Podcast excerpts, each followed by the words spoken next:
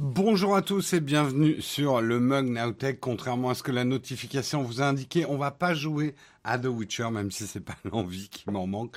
On va parler de Tech News aujourd'hui. On va parler de leak qu'il y a eu sur le Galaxy S21, euh, S22, pardon, plus, et de bien sûr de plein d'autres news tech. Nous sommes le lundi 17 janvier 2022 et on démarre tout de suite.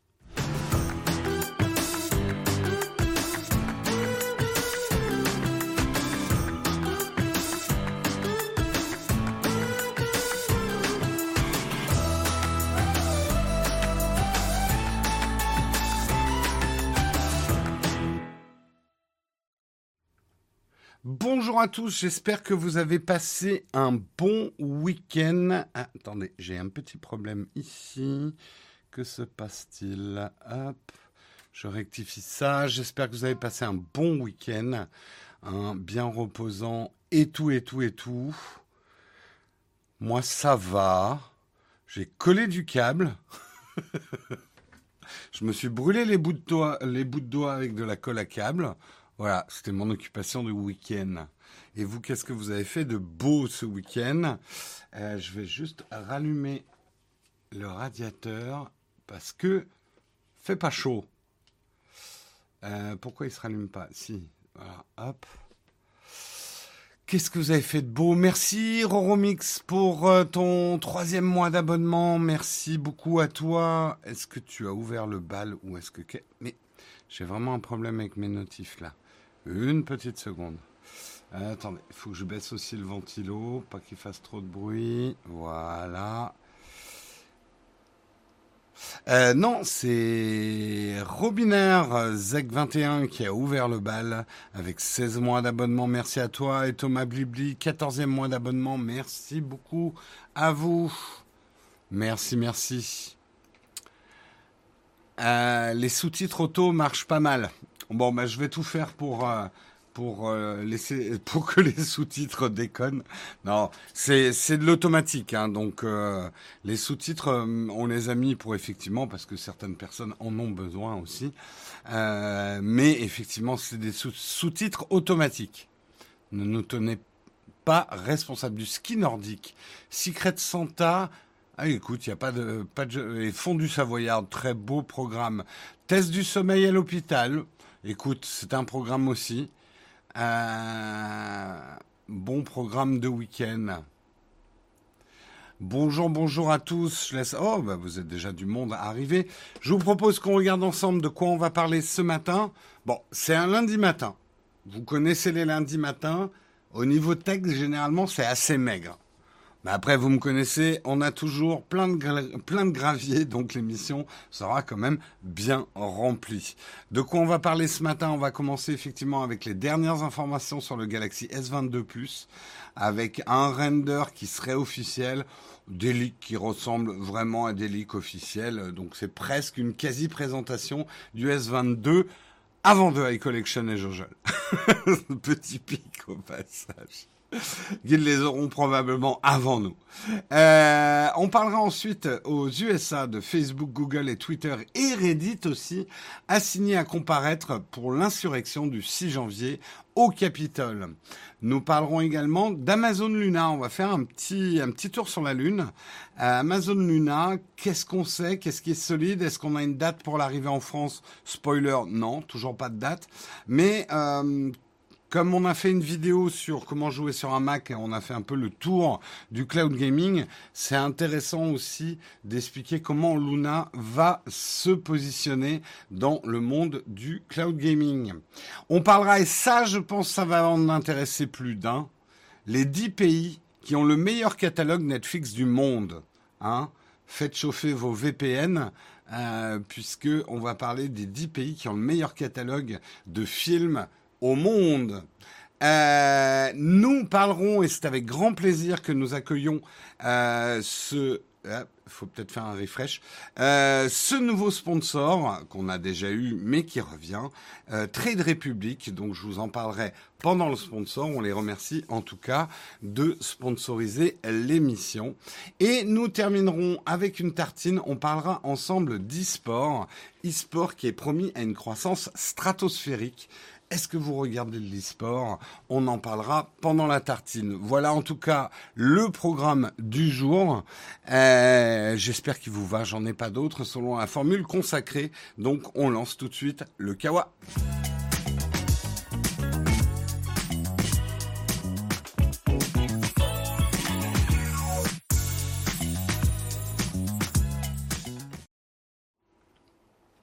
Et le Kawa, on va commencer en parlant euh, du S22. C'est quoi ton application qui ne ressemble pas à Safari? Euh, Merde, comment elle s'appelle déjà cette appli? Commande. Comment euh, navigateur sur iPad commande qui permet le surlignage en fait. Ah, c'est commande. C'est l'un d'entre vous d'ailleurs qui me l'avait recommandé. bonne appli pour préparer le mug. Il manque des choses quand même, mais euh, bonne appli pour euh, classer des articles et pouvoir les surligner. On va commencer, on va parler du Galaxy S22, des renders officiels. On a à peu près la fiche de spec, en tout cas du S22 Plus. A priori, encore un petit peu de conditionnel parce que c'est pas encore les annonces. Normalement, ça devrait être le 7 février, je crois, les annonces. Euh, officielles, ou en tout cas début février, les annonces officielles. Euh, a priori, il y aurait un S22, un S22 Plus et un S22 Ultra.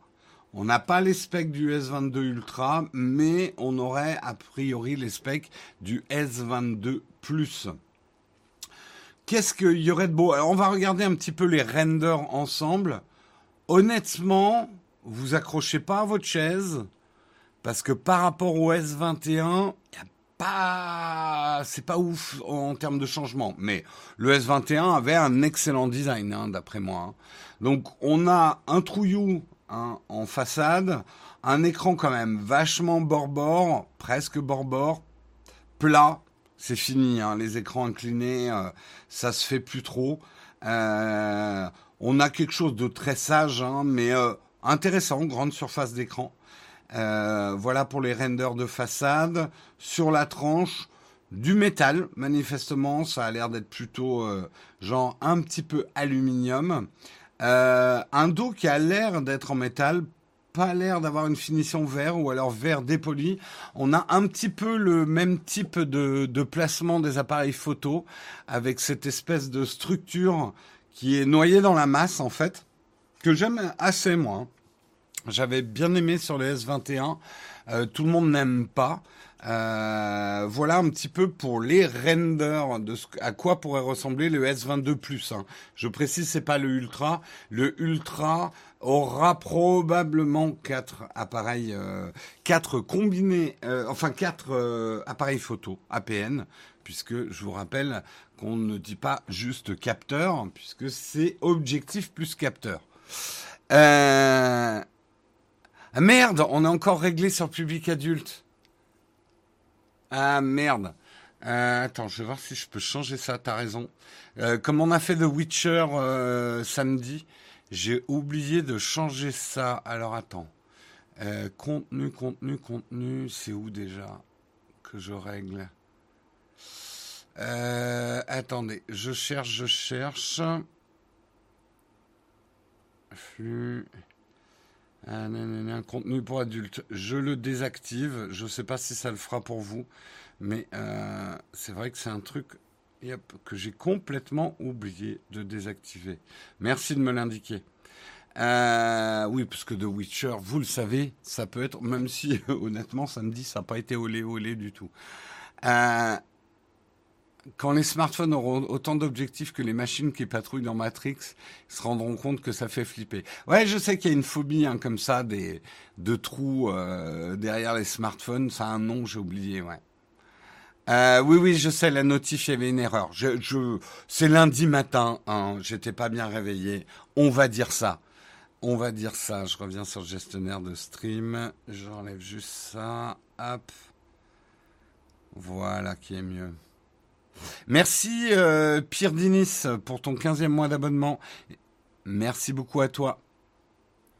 Euh, alors, qu'est-ce qu'il y aurait d'autre?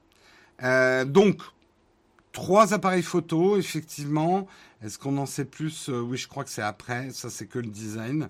A priori, en tout cas, puisque c'est une info qui nous vient euh, d'Angleterre, en tout cas au UK, euh, il y aurait bien l'Exynos 2200. Je sais qu'il y a une rumeur qui court que euh, Samsung serait peut-être en train d'abandonner euh, l'Exynos. A priori, non. Hein, ça sera comme d'habitude pour l'Europe et une partie de l'Asie, l'Exynos. Euh, un, capteur de 500 mégapixels pour l'ultra grand angle sur le S22 Plus.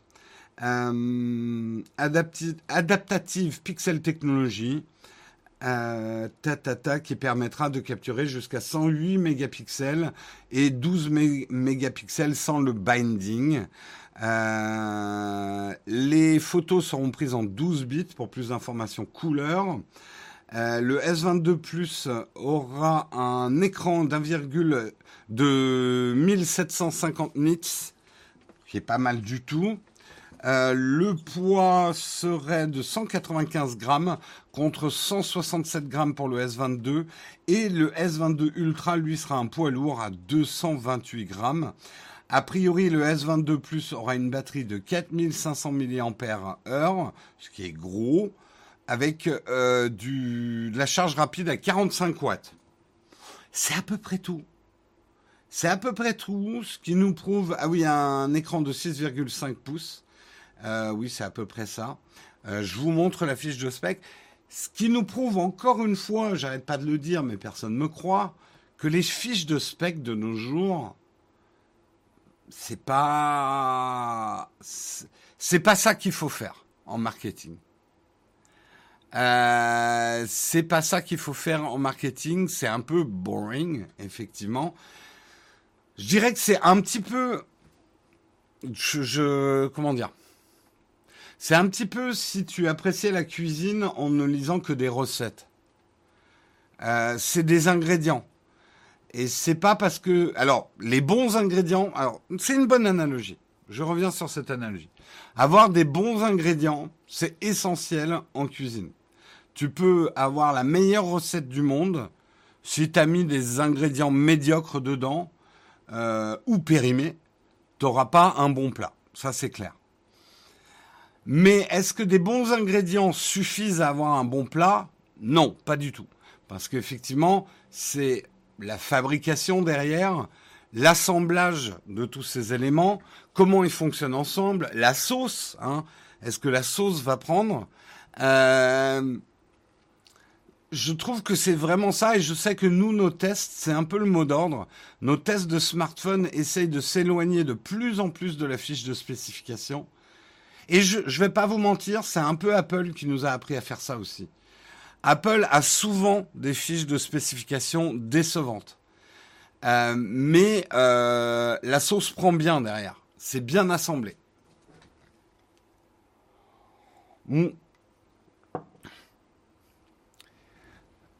Si tu fais une sauce avec du vin pas bon, ta sauce sera pas bonne. Pour le vin, on pourrait discuter, parce que c'est pas la peine non plus de mettre du très très bon vin quand tu cuisines. Franchement.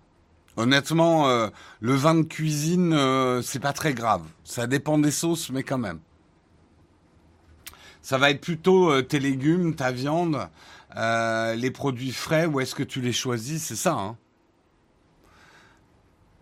On est tous geeks maintenant, donc ça parle spec. Ouais, mais justement, on aimerait vous éloigner un peu des specs.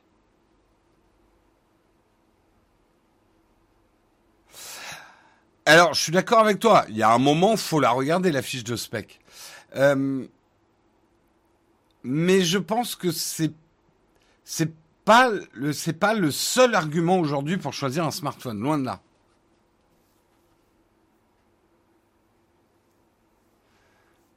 C'est pas la peine, mais une sauce avec un peu de champagne dedans, c'est super bon. Ça dépend des sauces. mais euh, d'accord avec toi, Jeff. Toujours une émission de tech ou de cuisine? Eh, va savoir. Ouais, je pense pas que le vin soit un, ingrédient majeur en cuisine. Coucou Zurich, salut Sienwos. Bah, la course au mégapixel, on en a parlé. D'abord, la photo. Parlons-en 5 secondes parce que j'ai pas grand chose d'autre à dire sur le S22+. La photo, la photo. La photo, c'est, spécial. C'est à la fois un art et une technique.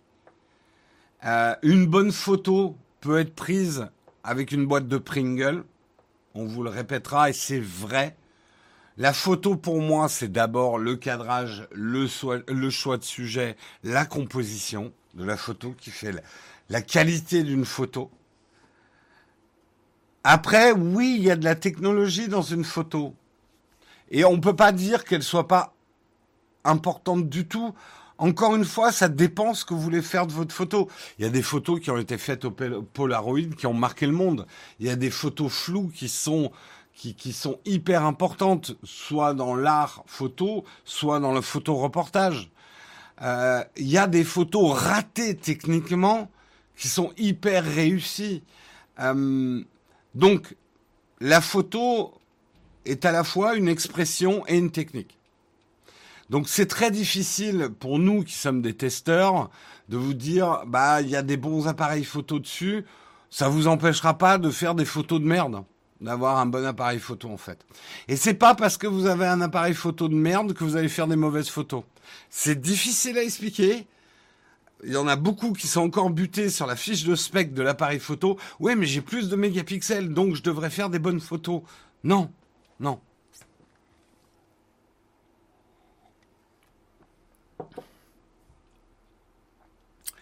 Euh, j'étais hyper hypé par le Realme, mais les specs, tests comparés, moins bonnes, et pourtant le A52 plus réactif. Tout à fait.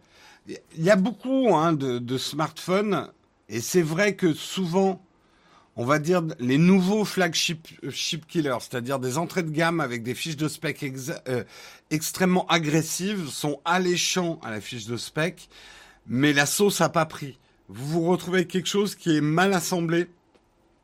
Le software a du mal à suivre. Et, euh, et par exemple, la photo sur smartphone où on sait que le logiciel joue énormément, c'est presque aussi important que l'optique et le capteur. Bah, sur certains appareils, l'optique et le capteur sont bons, mais euh, le, computing, euh, le computational photography euh, est pas bon. Donc on a des photos euh, qui se ressemblent pas quand on change d'objectif. Euh, et au résultat, on n'a pas des très très bonnes photos, quoi.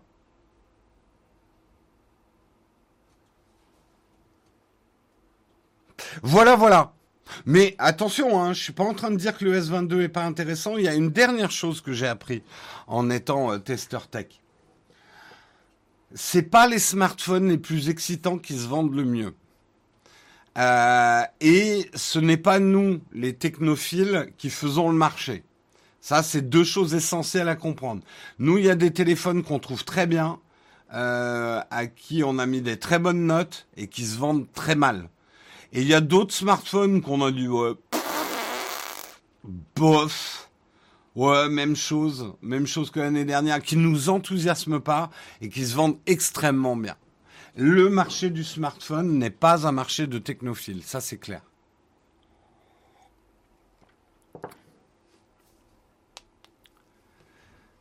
Et je pense que c'est important aussi de, ne pas juger un smartphone que sur sa fiche de spec.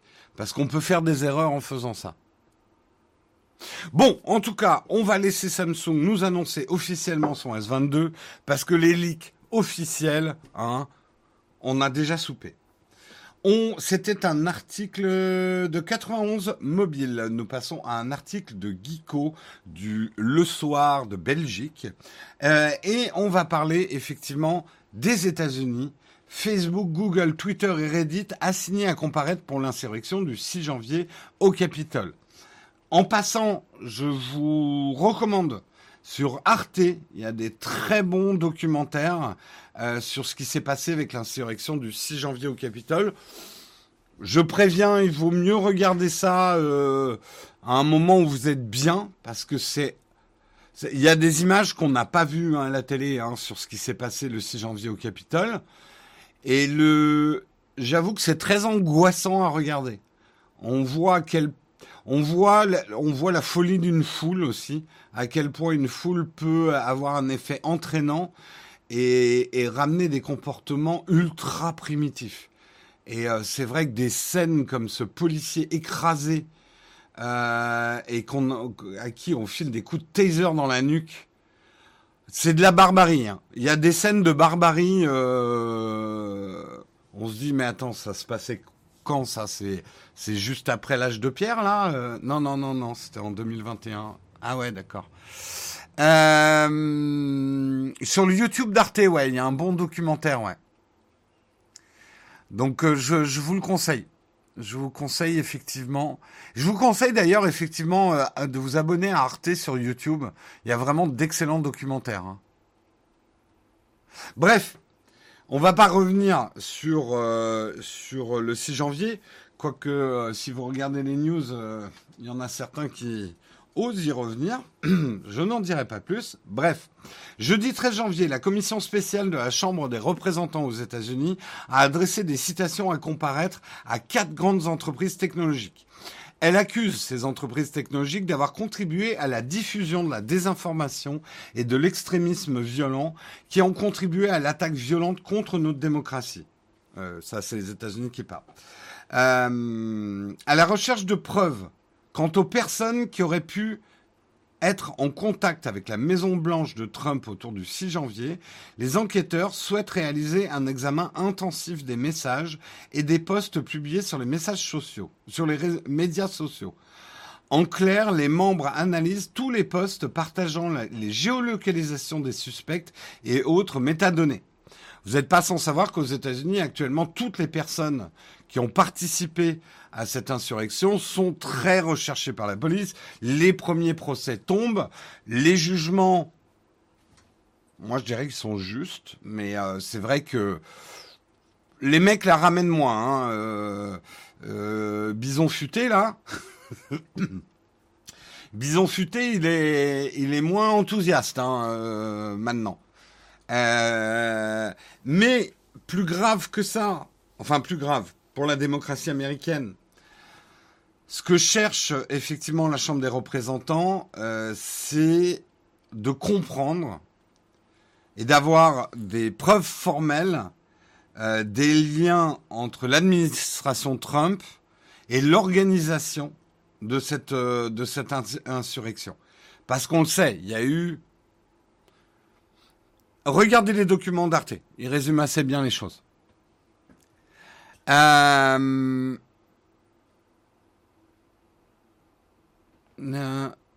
Sur my canal, attendez, je ne suis pas arrivé à suivre tout le chat. Sur my canal, vous avez un gros docu sur la reconstitution des events avec des images. Peut-être le même, ouais, je sais, je sais plus. Euh, bref, euh, on continue. Le problème, parce que bien sûr, il y a des problèmes. Actuellement, la commission spéciale estime que Twitter n'a pas répondu de manière adéquate aux questions du Congrès sur son rôle dans la facilitation de l'attaque de l'année dernière. Même constat pour Facebook. Dans la lettre d'assignation euh, adressée à Meta, un nouveau Facebook, euh, le président déclare avoir reçu aucun document, et ce malgré des demandes répétées chaque mois. Les citations à comparaître interviennent donc après plusieurs mois d'attente pour que les entreprises participent volontairement à l'enquête. Il y a un double problème. Je pense qu'aujourd'hui, les réseaux sociaux, les réseaux sociaux sont dans la sauce, c'est clair. Euh, le problème, c'est que si elles transmettent trop facilement des documents, elles perdent aussi des notions de protection des gens qui utilisent ces réseaux, ce qui est mauvais pour eux. Ils n'ont pas forcément envie qu'on crée des liens entre ce qui s'est passé euh, le 6 janvier au Capitole et l'utilisation des réseaux sociaux. Euh, c'est pas un problème simple. Euh, on l'a bien vu hein, dans le fait que Twitter et Facebook, par exemple, aient décidé de retirer l'accès à leur réseau à Donald Trump. Euh, les problèmes que ça peut poser dans les deux sens.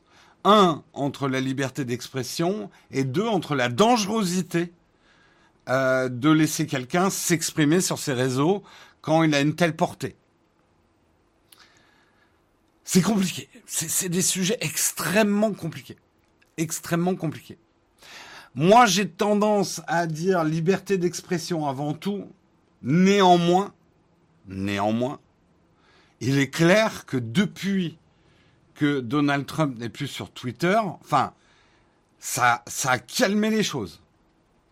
Alors, ça ne veut pas dire que c'est calmé euh, ad vitam aeternam. Hein. Il est en train de, de, revenir, va créer son propre réseau social. De toute façon, euh, bref. Mais ça a quand même moins de portée. On n'est plus Souvenez-vous quand même, Donald Trump, je ne sais pas si c'était instinctivement ou si c'est quelqu'un de très malin, mais il avait compris qu'on avait basculé dans la société de l'offuscation. Et on s'offusquait tous les jours de ses tweets. Il n'y avait quasiment pas une journée on ne s'offusquait pas d'un tweet de Trump. On s'offusquait ou en tout cas, il, jetait des pavés dans la mare tous les jours ce qui le maintenait dans l'actualité, en fait, c'était absolument fou, quoi. Et on n'a plus ça. Depuis qu'il n'est plus sur Twitter, il ne peut plus exercer ça. Alors, est-ce qu'il va arriver à le réexercer en créant son propre réseau social? L'avenir le dira.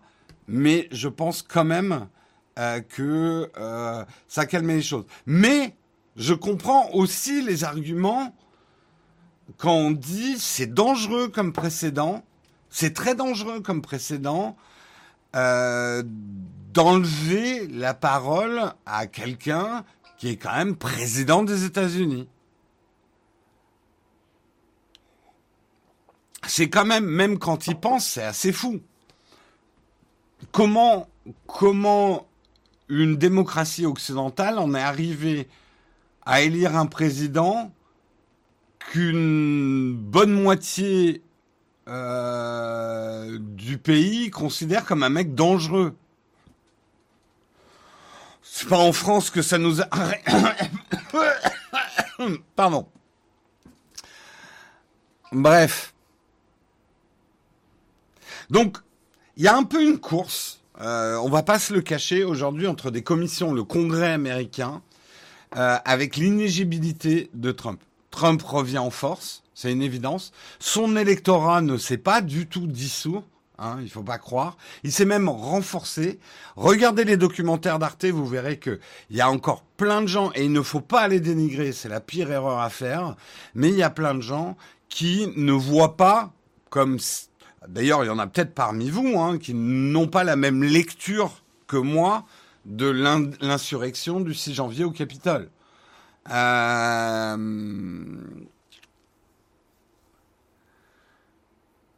Qu'est-ce qui est le plus fou, qu'il soit devenu président ou qu'on le muselle? Eh, on peut se poser la question, hein.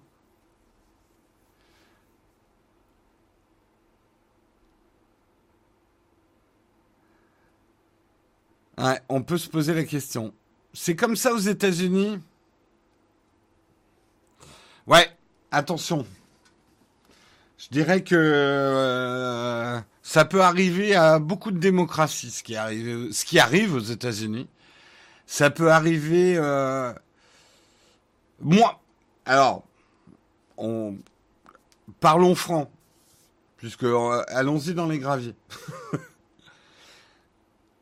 Moi, je suis des personnes qui pensent, et je comprends tout à fait que certaines personnes ne sont pas d'accord avec moi. Pour moi, le nazisme, par exemple, aurait pu émerger euh, dans d'autres pays que l'Allemagne. Je pense pas que Enfin, un autre pays que l'Allemagne se serait retrouvé dans la situation économique de l'Allemagne et dans la situation post, euh, post Première Guerre mondiale de l'Allemagne, le nazisme, il aurait peut-être eu. D'ailleurs, le fascisme n'est pas né en Allemagne. Euh, voilà, je pense que euh, il y a quand même beaucoup de vases communicants euh, dans nos systèmes, même si je sais que la France n'est pas les États-Unis et qu'on n'a pas le même système. Il faut faire attention à croire que ce genre de choses n'arriverait qu'aux États-Unis. Je sais, c'est un sujet dangereux, historiquement dangereux. Euh, mais euh, je pense que Trump aurait pu arriver ailleurs qu'aux États-Unis. C'est mon opinion. Hein. Euh, on peut ne pas la partager. On va pas faire un débat parce que c'est pas très égal. Moi, je tiens le crachoir, vous, vous avez que le clavier. Mais, euh, mais voilà. Allez, on va sortir un petit peu de la politique parce que là, on est en train de s'enfoncer trop profondément. Mais pour terminer, quand même, euh, dans ce, cette commission d'enquête du Congrès américain, il y a aussi, et ça c'est une nouveauté, il y a aussi Reddit. C'est vrai que Reddit est quand même un poids de plus en plus important. On va dire que Reddit, d'une certaine façon, avec des grosses pincettes, c'est presque la, la partie visible d'un dark web. C'est-à-dire Reddit est public, officiel à tout le monde, mais il y a des infos qui s'y échangent. C'est presque une espèce de passerelle de ce qui se passe entre un web caché et le web public, pour moi, hein, d'une certaine façon. Et en effet, le subreddit, le subreddit r slash The Donald aurait accueilli des discussions et une planification liées à l'attaque du Capitole. Un subreddit est une sous-partie du site Reddit. Elle correspond à une thématique spécifique à laquelle les utilisateurs peuvent réagir en postant du contenu. Le subreddit R The Donald a finalement migré vers le site de donald.win. De même, les enquêteurs de la Chambre cherchent à obtenir des documents d'Alphabet, la société mère de YouTube. La plateforme a accueilli des communications importantes d'utilisateurs ayant joué un rôle clé dans l'attaque du Capitole. Plus précisément, les attaques ont utilisé YouTube pour la communication relative à l'attaque et sa diffusion en direct. Ça, je reviens juste quand même sur les documentaires d'Arte, c'est hallucinant. C'est, et, et c'est, Vraiment, je pense que les historiens du futur vont se régaler avec notre époque. Rien comprendre, mais se régaler. Euh, une insurrection filmée. Imaginez la Révolution française filmée par les révolutions, ou la Commune de Paris filmée par les communards. Eh, euh, alors là, on est en train de, de décapiter le roi, hein C'est cool, hein Mettez des likes. C'est c'est fou. En fait, c'est fou. C'est fou. Tu vois vraiment les mecs qui se filment. Alors, il y avait un effet d'entraînement. Je pense que les mecs étaient, ils réalisaient absolument pas ce qu'ils étaient en train de faire. Mais en gros, c'est assez facile pour euh, pour les jurés quoi derrière c'est une époque quand même où des gens ont des comportements. Là, je parle pas que de l'insurrection du, du, du 6 janvier, mais on a aujourd'hui des assassins qui se filment en train de faire leur truc. Euh, c'est fascinant. On va dire c'est fascinant. C'est effrayant, effrayant, fascinant. voilà. Mais je vous jure, c'est dingue. Louise Michel sur TikTok, ouais, ça serait top. Euh, c'est quand même dingue de voir une insurrection filmée de l'intérieur. Et alors, c'est ça qui est intéressant avec les documentaires d'Arte. Il y en a plusieurs. Hein. Euh, c'est T'as aussi le travail des journalistes sur le terrain, hein, qui d'ailleurs, euh, courage, hein. parce que les mecs, ils en menaient pas large, hein, les journalistes avoir une caméra avec un sticker télé euh, vaut mieux filmer au smartphone hein, dans ces cas-là. Les, non non honnêtement euh, euh, courageux euh, les, les journalistes qui étaient là-dedans parce que on voit une telle folie dans les yeux des gens, c'est absolument fou quoi. Et de croire que ça arrivera pas en France, là on est complètement à côté de la plaque. Euh, ça peut très bien arriver en France. Bon, je, dérape. Mais tout ça pour dire de voir le, contraste entre les images des journalistes et, les gens qui se filment eux-mêmes là-dedans, c'est quand même complètement dingue.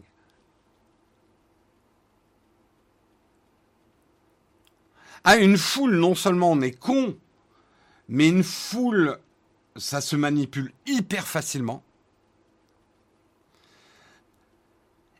Et une foule est meurtrière, a une folie aveugle une foule, on le voit quand ils renversent les barrières. Bon, c'est pas non plus des, super barrières, mais vous le voyez aussi dans des matchs de foot, dans des, accidents qui ont eu lieu. Une foule est aveugle. Euh, une foule que tu braques sur un ennemi, euh, c'est des chiens de guerre, quoi. Les mecs, ils lâchent rien. il lâche rien. On a, on a vu, on a vu, euh, euh, regardez le film Black Hawk. Voilà, des gens sont capables de déchiqueter un être humain vivant euh, s'ils sont poussés par une, folie meurtrière, quoi.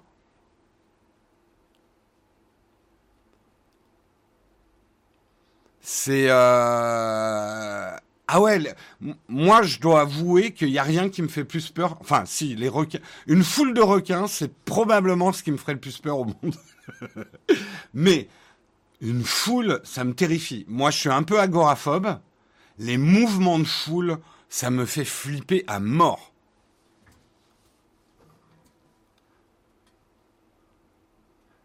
La foule de modos qui vont te les graviers au, au centuple. Allez.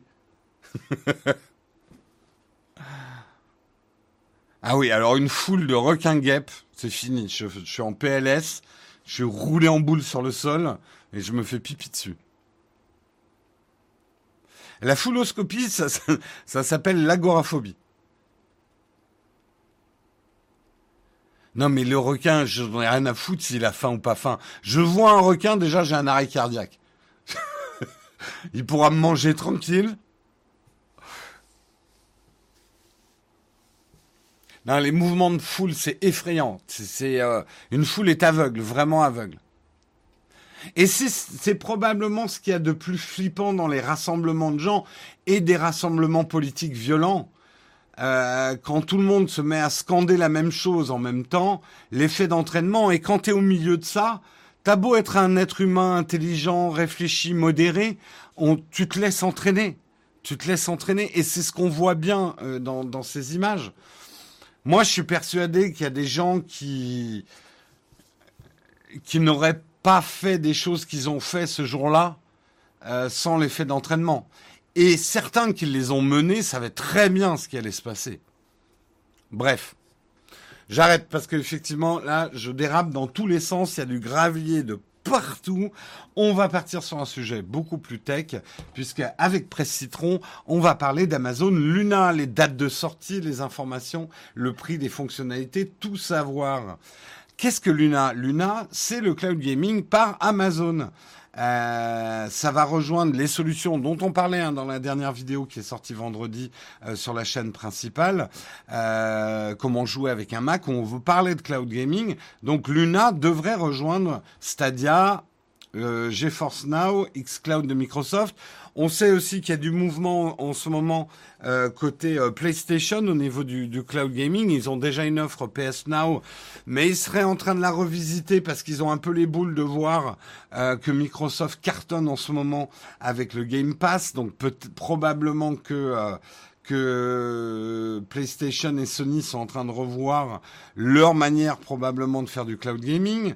Bref, tout ça pour dire, il manquait plus qu'Amazon et Amazon est en train de travailler là-dessus. Ils ont déjà annoncé en 2020 hein, Luna, mais ça avance pas trop. Alors où est-ce qu'ils y sont? Où est-ce qu'ils en sont? On ne sait pas bien. Déjà, début 2021, on apprenait que Mark Witten, le PDG d'Amazon Luna, avait démissionné pour rejoindre les équipes d'Unity. Euh, depuis de nombreux mois, la branche gaming d'Amazon n'est pas au beau fixe, avec des développements très compliqués du côté Amazon Game Studio. On va pas refaire, mais Amazon se, Amazon, toutes leurs tentatives de rentrer sur le marché du jeu vidéo, pour l'instant, ça marche pas. Ils sont quand même bien viandés. Euh, même, j'entends plus du tout parler. Moi aussi, hein, je l'ai testé leur MMO euh, New World. On en entend très très peu parler. Euh, ils se, ils sont vraiment un peu plantés, quoi. Oui, Sony a fait retirer les cartes PS Now en magasin. Ça veut bien dire qu'ils sont en train de retravailler quelque chose. Hein. Alors, qu'est-ce que c'est exactement que Luna sera en train de préparer? C'est pas simple. En fait, euh, c'est du cloud gaming, ça c'est clair, mais leur offre, elle est un peu spéciale d'Amazon Luna. Il n'y a pas de tarif spécifique. En fait, euh, vous pourrez vous abonner à des chaînes de jeux vidéo et c'est ça qui fera votre prix. Pour l'instant, il y aurait a que trois chaînes officielles. Euh, Amazon dit qu'il y en aura d'autres, mais Vous avez la chaîne Luna Plus, euh, Luna Plus à 6, dollars par mois, prix spécial pour la phase, bêta, où vous aurez accès à un catalogue de jeux, euh, possibilité de jouer en 1080p 60 fps, objectif 4K 60 fps, possibilité de jouer sur deux appareils en même temps, possibilité de jouer sur Windows PC, Mac Fire, blablabla, bla bla, enfin surtout. Vous pourrez vous abonner aussi à la chaîne Ubisoft Plus au prix de 18 dollars par mois. Vous y trouverez les derniers jeux Ubisoft, dont le dernier Assassin's Creed Valhalla, Far Cry 6 et tous les futurs euh, jeux à venir d'Ubisoft, euh, avec à peu près les mêmes conditions techniques. Euh, et vous aurez une chaîne famille avec des jeux classifiés Peggy 3 ou Peggy 7 qui seraient au prix de 3 dollars par mois. Amazon a dit qu'il y aurait évidemment d'autres chaînes avec d'autres partenaires que Ubisoft, mais quand même, si on compte rien que si on prend Luna de base plus Ubisoft, on est déjà à 26,90 euh, oui, 26,97 par mois avec un seul éditeur de jeu. Euh, ça va être un problème. Ça va être un problème. Ça va être un très très gros problème chez Ubisoft, effectivement. Mais on voit bien, en fait, si je fais cet article, c'est que ça montre bien qu'on va probablement avoir une phase très bordélique sur le cloud gaming. Chaque éditeur essaye de faire sa propre plateforme, son propre... En fait, on va vivre probablement dans le jeu vidéo euh, ce qu'on a, ce qu'on vit d'une certaine façon euh, dans la SVOD entre Netflix, Disney+, euh, euh, Apple TV+, Prime Video, il y a qui d'autre? Il y en a tellement, HBO qui arrive. tout le monde, si on prend tout, ça fait très cher. Il y a Salto aussi, ouais.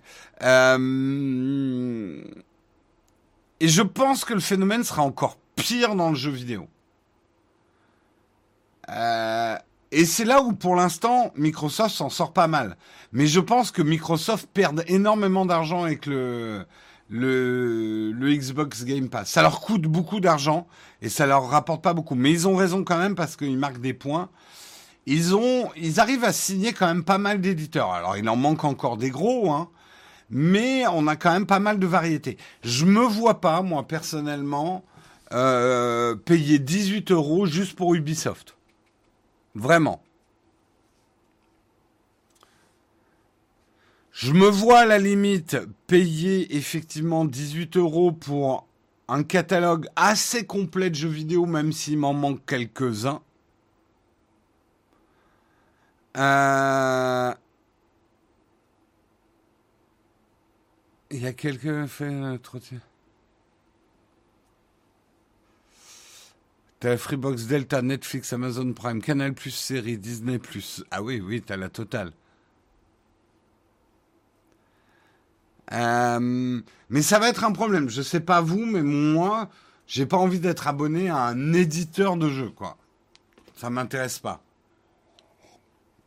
C'est pour ça que je suis pas persuadé qu'Ubisoft ait la bonne stratégie de dire oh ça va être que nos jeux dans une offre à 18 euros quoi sur Luna.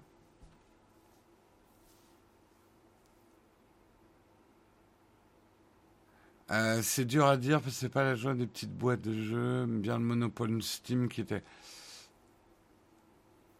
C'est vrai que Steam pour l'instant ne propose rien en cloud gaming. Mais en même temps, c'est le moteur de pas mal de solutions de cloud gaming.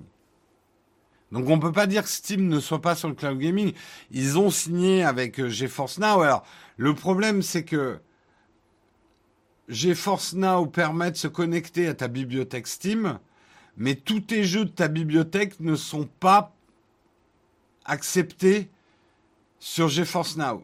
Parce que les éditeurs ont leur mot à dire sur le fait que leurs jeux puisse être streamé en fait. Vous vous souvenez, il y a beaucoup d'éditeurs qui ont demandé à Nvidia de retirer leur jeu de GeForce Now à une époque.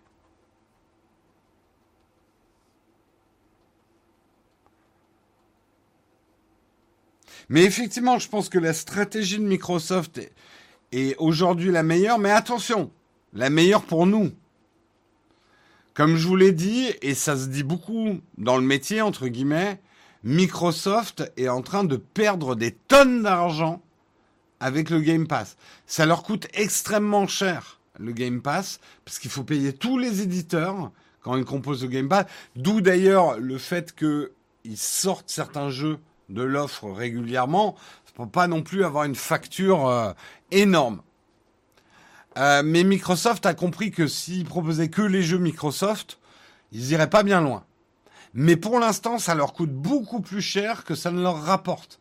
Donc il doit y avoir d'ailleurs un chiffre qui existe quelque part de combien il va falloir d'abonnés au Xbox Game Pass pour que ça devienne ne serait-ce que rentable. Ils peuvent se le permettre, Microsoft. Aucune entreprise, Spongy, aussi riche soit-elle, peut se permettre de perdre de l'argent ad vitam aeternam. Elle peut se permettre de perdre de l'argent pendant un certain temps pour en gagner derrière, parce que parfois il faut dépenser pour gagner derrière, mais aucune entreprise, ou alors c'est une très mauvaise entreprise, aucune entreprise ne peut se permettre de perdre de l'argent en fait.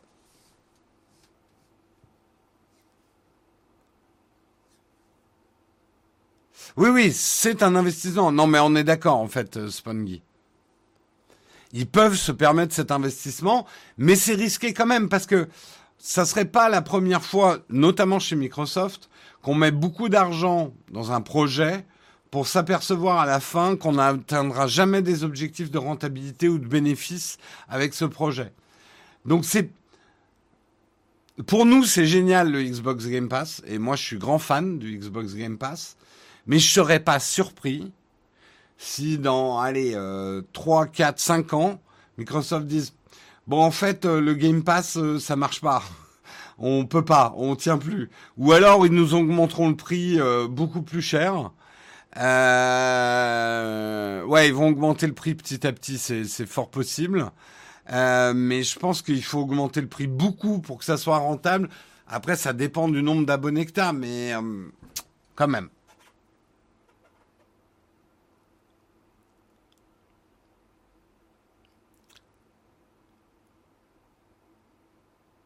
Oui, oui, les abonnements Game Pass ont fortement grimpé. Je serais très curieux de savoir, il doit y avoir un nombre d'abonnés bascule. Euh, combien d'abonnés au Xbox Game Pass pour que ça devienne rentable par rapport à ce que ça coûte à Microsoft euh, pour payer tous les éditeurs des jeux, quoi? Oui, le Game Pass est déjà passé de 4 euros à 10 euros, ouais. Mais il est monté à 10 euros avec beaucoup plus de jeux aussi, hein.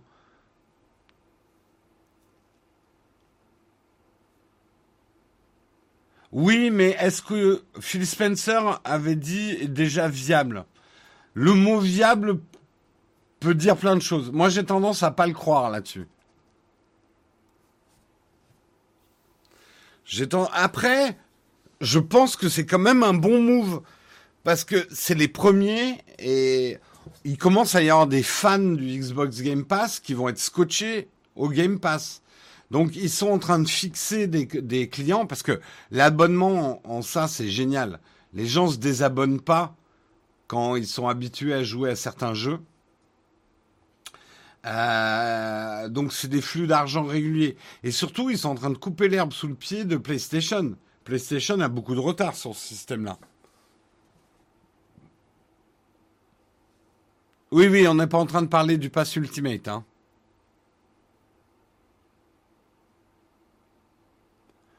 Euh, pensez-vous que Steam devra faire évoluer son offre? Oui, Steam doit évoluer. Steam euh, est un peu un dinosaure maintenant. Hein. Ils ont été très novateurs sur un certain nombre de choses, mais ils doivent évoluer. Enfin, c'est intéressant. Écoutez, Luna, pour terminer, on n'a pas les prix, on n'a pas de date d'arrivée en France. Ils ont fait une manette qui est jolie, c'est du violet. Euh, mais on ne sera pas obligé d'avoir cette manette hein, pour jouer à Luna. C'est une option. Euh, mais l'avantage de cette manette, c'est qu'elle sera connectée directement à votre serveur. Euh, donc ça devrait diminuer encore un petit peu d'éventuels phénomènes de lag d'interface. en gros, c'est la manette qui va communiquer directement avec votre euh, votre serveur Luna, non euh, sans passer par votre boîtier ou télé ou ordinateur qui fera tourner l'appli Luna, qui doit envoyer l'info derrière au serveur. Euh, moche la manette. Oh, limite, ouais, moi je trouve, voilà ce petit violet Twitch.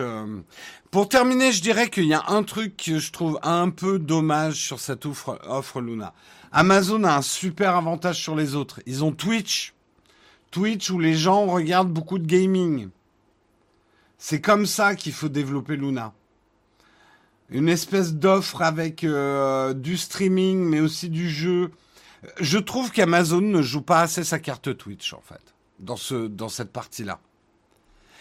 même euh, vu que Twitch a un super moteur pour streamer des gens. Là, vous êtes en train de regarder sur Twitch. Il faudrait que ce soit intégré. Luna serait un super outil pour euh, les streamers de jeux vidéo. Il y a quelque chose à faire là-dedans. Euh, il y a vraiment un truc à faire avec une fusion Twitch, euh, Twitch Luna, je pense, hein, vraiment. Imagine, tu alors je donne un exemple de ce qu'il pourrait faire techniquement. Vous êtes en train de regarder votre euh, streamer préféré, allez, Zerator. Vous êtes en train de regarder Zerator à jouer, jouer à un jeu sur Luna, en cloud gaming. Et vous pourrez, vous, si vous êtes abonné à Luna Twitch, le moment où il sera en train de jouer, il arrivera, je sais pas, un moment dans le jeu. Ben vous, vous pourrez dire à votre Luna, je veux jouer exactement au même moment que Zerator. Donc lance mon jeu exactement au même moment que Zerator. Ou jouer avec lui dans certaines conditions, ou prendre le flux d'un streamer et euh, avoir exactement le même moment du jeu chez vous, en fait, par exemple. Ça pourrait être la folie, ça. Ça pourrait être génial. Euh, ça devait être Google Stadia, hein, effectivement, avec YouTube. Il y, aurait des trucs assez incroyables à faire. Vous pourriez intervenir aussi sur, euh, sur un, flou, un flux Luna d'un streamer, par exemple, créer des interactions. Non, mais ça sera transparent pour lui, Coco Sniper. Lui, il verra pas que vous prenez son stream, mais vous pourrez jouer au même moment où votre streamer est en train de jouer. Je, fais un autre exemple. Euh, je sais pas moi, euh, euh, samedi, j'ai streamé The Witcher. Beaucoup d'entre vous disaient ah tu donnes envie de rejouer au jeu. Ah cette quête elle était trop bien et tout. Imaginez vous pouvez lancer votre jeu exactement au même endroit où moi j'en suis. Ça pourrait être super cool. Ou mieux, je suis en train de jouer à The Witcher et vous devenez les monstres et vous me foncez dessus. vous incarnez les monstres et vous essayez de tuer mon Witcher. Euh, Amazon m'a embauché Jérôme, il a de l'idée lui. Hein, Amazon? Hein? Euh, Merci beaucoup, Kensin, pour ton prime. Merci beaucoup à toi. Bref, voilà, c'était un peu le, récap de Luna. Je termine par un article qui, je pense, va vous passionner. je, fais un peu de promising. Euh, ce truc, c'est que Google ne sait pas bâtir une stratégie permanente. Ils sont en échec sur beaucoup de projets. Oui, ils ont quand même quelques bonnes réussites à leur actif, hein, aussi, Yenji. Hein. Dire que Google, c'est des tocards, euh, on va un peu vite en besogne. Euh, un dernier article de Presse Citron. Les 10 pays qui ont le meilleur catalogue Netflix du monde. Alors là, je vous, je vous vois en train de dire Ah Ah Où est-ce que je vais aller avec mon VPN Hein? Je vous ai à l'œil, je sais ce que vous êtes en train de faire. Eh bien, vous savez qu'en France, on a la chronologie des médias, donc on n'a pas les derniers films récents. Bouhouhou, on est le pire des pays, on a le pire catalogue Netflix. Que, que nenni, que nenni. On n'a pas le pire catalogue Netflix en France, loin de là en fait. J'étais surpris aussi. Hein. Euh, donc, Euh, Surfshark, qui est justement une société qui vend des VPN, vient justement d'analyser le catalogue Netflix de 70 pays différents, dont la France, les États-Unis, le Japon et le Canada. Pour y voir plus clair, les auteurs ont utilisé les données IMDB et les métacritiques ainsi que le nombre de prix remportés par chacun des programmes. Donc pour l'instant, ils se sont limités aux films. De manière surprenante, les États-Unis sont assez mal lotis hein, au niveau du catalogue Netflix, avec une moyenne de 6,95 euh, en termes de voilà une note sur 10. Hein. Euh, L'oncle Sam fait, ainsi moins bien que la France, qui a 7,07 en en prenant en compte les prix prestigieux obtenus, c'est la Corée du Sud qui caracole en tête avec 109 films distingués aux Oscars. De son côté, la France fait un peu pas le figure avec seulement 54 longs métrages oscarisés. Euh,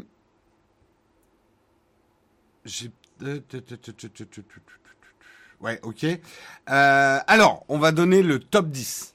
Le top 10 des meilleurs pays où vous aurez en fait le catalogue Netflix le plus frais et le plus fourni. Le top du top, c'est le Japon. Ensuite, notez bien. Hein. Ensuite, vous avez la République tchèque. Ensuite, vous avez la Corée du Sud. Ensuite, vous avez le Royaume-Uni. Ensuite, vous avez la Suisse. Ensuite, vous avez la Hongrie. Ensuite, vous avez l'Allemagne. Ensuite, vous avez la Belgique. Hein. pour une fois, les Belges, hein, vous n'allez pas faire ouin ouin. Après, vous avez l'Inde. Et après, vous avez le Canada. Dois-je Répétez cette liste. Japon, République tchèque, Corée du Sud, Royaume-Uni, Suisse, Hongrie, Allemagne, Belgique, Inde et Canada sont... Alors, effectivement, les critères retenus sont les films oscarisés. Je dirais que c'est peut-être un peu limitant comme critère. Moi, j'aurais préféré comme critère des blockbusters récents. Euh, mais, euh, mais pourquoi pas? Ouais, a priori, au Japon, ils ont plein de films. A priori, ils ont plein de films. Tiens, j'en profite pour faire des remerciements. Merci MDR Lucky pour ton troisième mois d'abonnement. Merci Psylob pour ton treizième mois d'abonnement.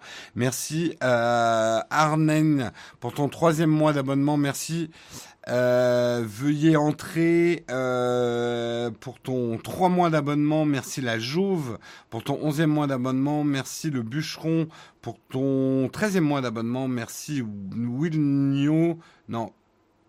Nilo, on va dire, allez hop, euh, pour ton troisième mois d'abonnement. Merci Pierre Denis pour ton 15e mois d'abonnement. Merci Thomas Blibli, est-ce que je t'ai déjà remercié? Oui, il me semble. Et merci Jonathan également pour ton septième mois d'abonnement. Merci beaucoup. Ouah, comme ça tacle les Belges gratuitement. Non, mais les Belges, ils sont à plaindre, vous êtes à plaindre. Je sais que vous n'avez pas des offres Internet top top. Mais là, vous avez un meilleur catalogue que nous sur Netflix.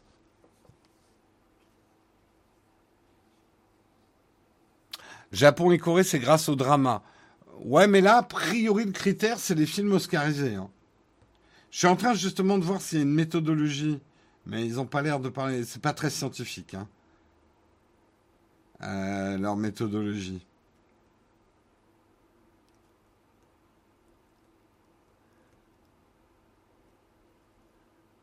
C'est de l'infomercial de Surf, Surf Tank. Euh, Surf, euh, Surf, Shark, pardon. C'est pas faux.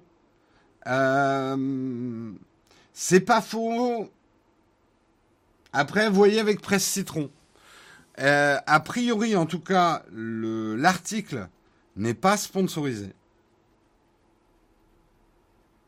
Euh, je vérifie. Hein. Source.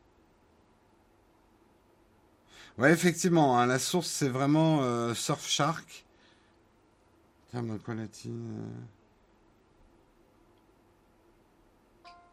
Hein, Metacritic.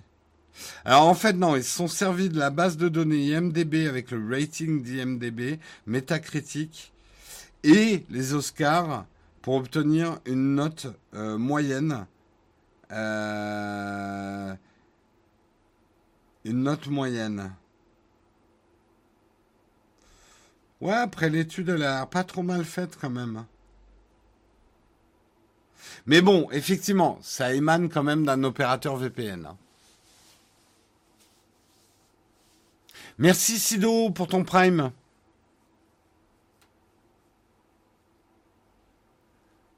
Il y a beaucoup de drama aussi sur Netflix français. Claire, on retrouve pas mal, en tout cas, et euh, de trucs coréens et tout, on en trouve beaucoup hein, maintenant sur Netflix français. Ce qui me rend fou, c'est surtout qu'on autorise des entreprises à faire de la communication, de la publicité sur quelque chose d'illégal. C'est une zone grise, hein. Euh, la légalité de regarder avec un VPN du contenu. Je serais, après, je suis pas juriste. Je serais pas aussi affirmatif que toi sur le fait que ça soit complètement illégal. Je pense que c'est pas complètement légal non plus. Euh, je pense qu'on est dans une zone grise. Il y a beaucoup de choses comme ça qui sont dans des zones grises. Hein. Les, alors, après, les Netflix sont pas très contents qu'on utilise les VPN. Les ayants droit sont pas très contents qu'on utilise les VPN. Je n'ai pas entendu parler pour l'instant de procès qui condamnait un VPN qui donnait accès à, pouvoir regarder des catalogues étrangers. Hein. Mais effectivement, dans le contrat de Netflix, vous n'avez pas le droit de le faire. Mais attention, le contrat de Netflix n'est pas la loi, c'est juste un contrat.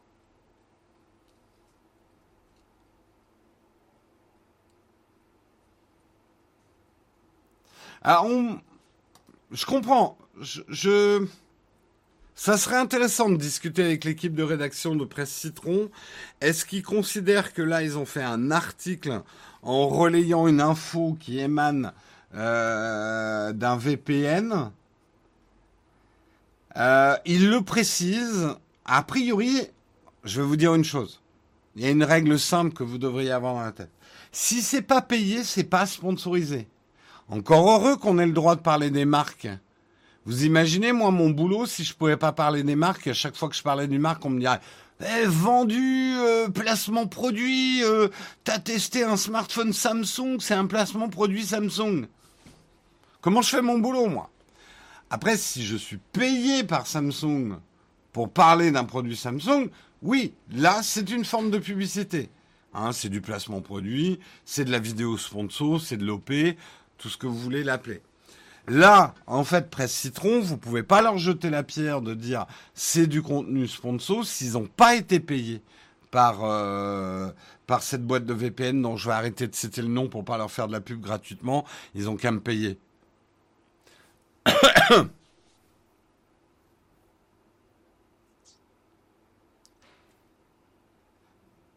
non, Bipascal, ils n'ont pas donné les infos. Vous mélangez tout.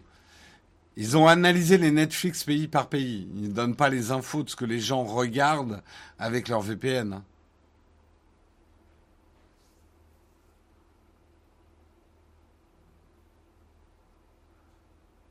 vendu au bûcher. Euh, aux USA, ça marche pas pareil. Un contrat sont potentiellement plus importants. Ouais, euh, après, j'avoue que je suis pas un juriste. Hein, je peux pas. Ce qui serait intéressant de savoir si les comptes Netflix sont faits ban pour usage de VPN. Euh, ça, c'est une autre info encore. Hein. Ah non, mais t'inquiète pas, un coup d'e-buzz, euh, je suis le premier à dire qu'on est des vendus du cul, hein, nous. Hein, de toute façon, les créateurs de contenu, cherchez pas l'objectivité chez nous. Hein. Nous, c'est que de la subjectivité. Et en plus, comme on n'a pas une infrastructure comme les journalistes avec une régie pub, bon, ça, ça pourrait être un long débat. Est-ce que les journalistes sont vraiment indépendants de la pub? D'une certaine façon, oui, parce que c'est la régie pub qui gère les pubs dans les journaux ou dans les blogs et tout. Nous, c'est vrai que comme on est des on est une nouvelle espèce de média pour l'instant. Nous, on est confronté directement à nos sponsors. C'est nous qui négocions nos sponsors. Ils sont directement dans notre contenu. Donc oui, on a une proximité avec les sponsors qui est euh, qui fait qu'on est des vendus du cul pour l'instant. Après, euh, moi j'ai beau être un vendu du cul, je le dis et je l'écris en long et en large. En gros, euh, vous savez ce que vous regardez chez nous. Quand on a un sponsor, on l'indique hyper clairement. On indique tous les flux financiers. Alors, on ne met pas des chiffres derrière, mais on vous dit s'ils ont payé pour l'ensemble de la vidéo, s'ils ont payé pour être juste l'encart publicitaire qu'on met dans la vidéo, s'ils nous ont offert le produit, euh, s'ils nous ont prêté le produit, enfin, on vous, on vous donne toutes ces infos-là. Pour que vous sachiez, en fait, pour moi, c'est le seul truc important. Je, j'assume tout à fait d'être un vendu du cul, mais je veux jamais vous prendre pour des cons. Vous saurez toujours ce que vous regardez. Ah non, non, alors, et alors l'espèce de mythe de l'objectivité, je suis absolument pas objectif. Je suis un passionné qui partage mes passions. C'est de la subjectivité pure. Il euh, n'y a aucune objectivité dans nos vidéos. Hein. Vous cherchez, de toute façon, l'objectivité. Qu'est-ce que l'objectivité? Rendez-moi le devoir dans deux heures. Euh, mais on est beaucoup moins objectif que d'autres médias, hein, les, les, influenceurs, créateurs de contenu. C'est de la subjectivité, mais la subjectivité, ça a du bon aussi. Hein.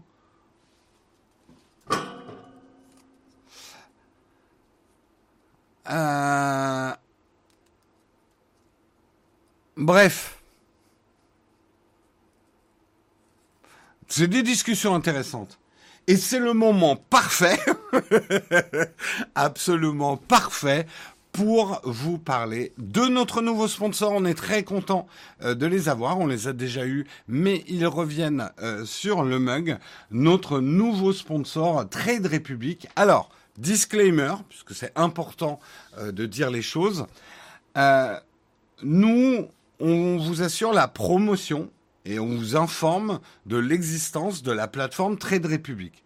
Trade Republic, c'est euh, on, va mettre en avant leur service, la plateforme, mais en aucun cas, parce que c'est pas notre métier, c'est pas notre expertise et c'est pas notre rôle, en aucun cas cette publicité est une incitation à l'investissement. C'est pas notre rôle. L'investissement, investir le placement de votre argent, c'est une décision personnelle que vous devez faire en âme et conscience, pas vous laisser influencer par des pubs. Euh, c'est des décisions, c'est votre argent. Donc nous, on fait la promotion de la plateforme parce qu'on trouve qu'elle est bien, puis ils nous payent pour faire la promotion. Mais on n'est pas en train de vous dire investissez votre argent, sinon vous êtes un imbécile. Qu'on soit absolument clair là-dessus. Cela étant dit, Trade Republic, c'est quoi? C'est une appli justement pour placer votre argent si vous le souhaitez, faire du trading. Et euh, justement, c'est plutôt une plateforme qui est faite pour les gens qui sont pas super à l'aise, que ça soit avec la notion d'acheter euh, des actions ou euh, qui euh, qui comprennent pas grand chose.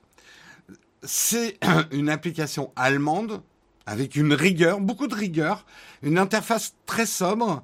Et euh, justement, chez Trade Republic, vous n'allez pas avoir des pop-up colorés ou une gamification de la bourse qui serait pour nous, en tout cas, et pour eux, de l'incitation à investir. Euh, ça ne veut pas dire non plus qu'ils vous découragent d'investir, mais ils vous donnent les informations les plus claires possibles. Et il faut que ça soit très facile. Euh, effectivement, Trade Republic, c'est super simple. L'interface est très minimaliste et vous pouvez acheter des actions. Vous pouvez acheter aussi des groupes d'actions qu'on on appelle des ETF. Je vous expliquerai peut-être un petit peu plus ça euh, à fur et à mesure du mois où on va avoir Trade Republic comme sponsor, euh, pour que vous puissiez aussi investir non pas dans des entreprises, mais dans des domaines qui vous tiennent à cœur. Par exemple, vous voulez investir votre argent plutôt dans l'écologie et les sociétés qui travaillent pour l'écologie, vous pouvez le faire à travers les ETF. Pour s'inscrire, c'est super simple. Vous avez juste besoin d'une pièce d'identité, une RIB, et ça va extrêmement vite. Ils sont très transparents. Trade Republic propose aussi des plans d'investissement programmés euh, qui sont assez intéressants pour minimiser euh, les, les, risques. Si vous êtes plutôt euh, quelqu'un qui veut pas prendre trop trop de risques, il y a des solutions. Il n'y a pas de frais cachés chez Trade Republic parce que c'est toujours un euro par transaction. C'est très adapté pour les investissements réguliers d'un certain montant. Trade Republic, et ça c'est un truc important aussi à savoir, Trade Republic, c'est solide. C'est une start-up, certes, c'est une start-up allemande, mais qui a sa propre licence bancaire. Ils sont soutenus par Solaris Bank et ils ont des dépôts de garantie jusqu'à 100 000 euros. En gros, vos dépôts d'argent sont garantis jusqu'à 100 000 euros. Attention, Ça ne veut pas dire que vous ne pourrez pas perdre votre argent, mais s'il y a un gros problème, vous avez quand même une garantie jusqu'à 100 000 euros de l'argent que vous avez placé. C'est quelque chose que vous n'avez pas sur plein d'autres plateformes euh, de trading. Donc nous, on vous amène ces infos-là. Et après, je le redis parce que c'est important, euh, vos décisions sur votre argent, votre placement, c'est votre business. Ça, on n'a rien à voir avec ça. C'est à vous de décider. Nous, on vous apporte de l'information. Dernière chose, si vous ouvrez un compte Trade Republic, vous pouvez bien sûr le faire gratuitement. Et si vous le faites dès aujourd'hui, vous recevrez une action en cadeau, une action qui peut aller jusqu'à 200 euros en valeur. Hein, mais vous recevrez une action, je ne sais pas de quelle société, mais pour votre inscription, vous aurez une action en cadeau. Euh, donc, n'attendez pas, profitez-en. Le lien, on vient de vous le donner euh, dans le dans le channel contributeur. Il sera aussi dans le texte du replay si on y pense. En tout cas, nous on remercie Trade Republic de nous de nous aider à produire cette émission. Et on va passer à la et on va passer à la rubrique suivante. On va parler de e-sport dans la tartine.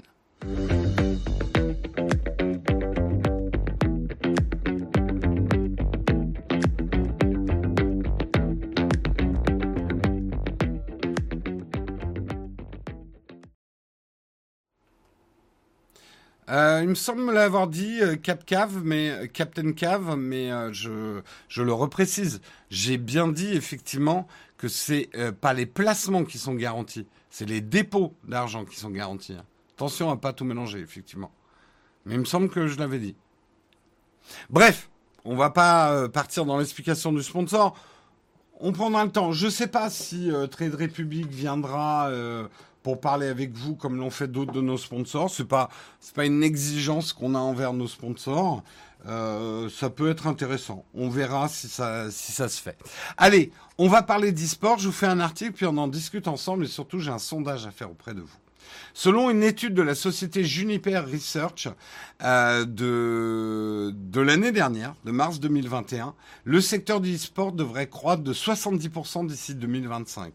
Dans le détail, les experts anticipaient, en tout cas en 2021, que le total des recettes dépasserait de 2,1 milliards de dollars à 3,1 milliards de dollars dans les 4 ans. Euh, eh bien, un peu moins, un peu moins d'un an plus tard, c'est la société d'analyse Acumen qui enfonce le clou. Les experts annoncent ainsi que les revenus de l'e-sport pourraient continuer à croître très fortement au cours des années à venir pour atteindre plus de 7,1 milliards de dollars d'ici 2028. Les experts notent ainsi que regarder du e-sport est devenu une vraie habitude pour 380 millions de personnes à travers le monde. Alors, Faites-vous partie de ces 380 millions On va le savoir en faisant un sondage. Euh, alors, alors, alors, alors. Non, pas lancer un raid. Je veux juste faire un sondage. Euh, gérer les sondages. Nouveau sondage. Euh, regardez-vous. Regardez-vous. Regardez-vous de l'e-sport. L'e-sport bien. De l'e-sport. Euh, je vais nuancer un peu mon... Ah non, non, je vais faire un oui, non. Oui, non, c'est tout. Comme ça, hein, de toute façon, je vous connais, vous allez essayer de faire un 50-50. Je sais pas pourquoi je m'acharne à faire des sondages, des sondages. Mais bon, on va le faire quand même. Allez, c'est parti. Trois minutes pour répondre. Regardez-vous de l'e-sport. Pas de nuance. Oui, non. Pas de trucs genre oui un peu de temps en temps, euh, oui mais pas trop beaucoup. Euh. Euh.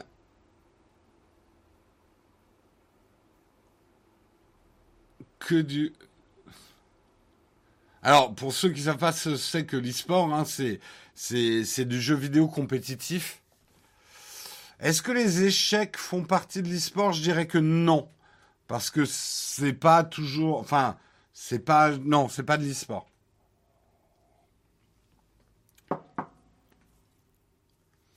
Mais euh, euh, alors, HD Loga, si tu regardais mais que tu ne regardes plus, mais oui, parce que tu as déjà regardé de l'e-sport. Je dirais pas que le, poker est de l'e-sport non plus. Hein.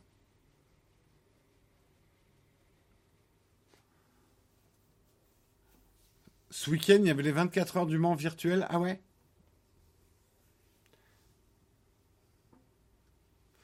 Ouais, non, mais là, vous êtes en train de faire. Non, on peut pas considérer que l'échec, oui, parce qu'il y a de l'échec en ligne. Comme si tu me disais le poker est de l'e-sport parce qu'il y a du poker en ligne. Non, non, je pense pas. Oui, e-sport, c'est des jeux vidéo. Regarder Jérôme jouer à Battlefield, est-ce que c'est regarder de l'e-sport? Non, parce que ce n'est pas un niveau compétitif. Je sais que mon niveau peut prêter à confusion. Mais je vous garantis, quand vous me voyez jouer à Battlefield, ce n'est pas dans une compétition. Donc ce n'est pas de l'e-sport.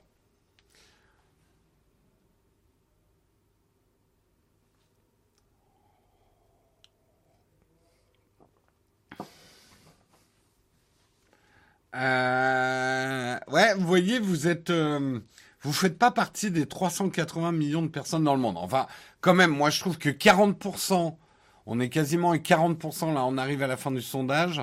40% d'entre vous regardent de l'e-sport. C'est quand même déjà énorme. Hein. Jérôme sur Battlefield, c'est plutôt Squid Game, tu bouges, tu meurs. T'es méchant, Olek. Je m'améliore. Bon, je pars de loin. Mais je m'améliore. Il m'arrive de vivre plus de 5 secondes sur Battlefield maintenant. Si la carte est grande et que je spawn à un endroit tranquille.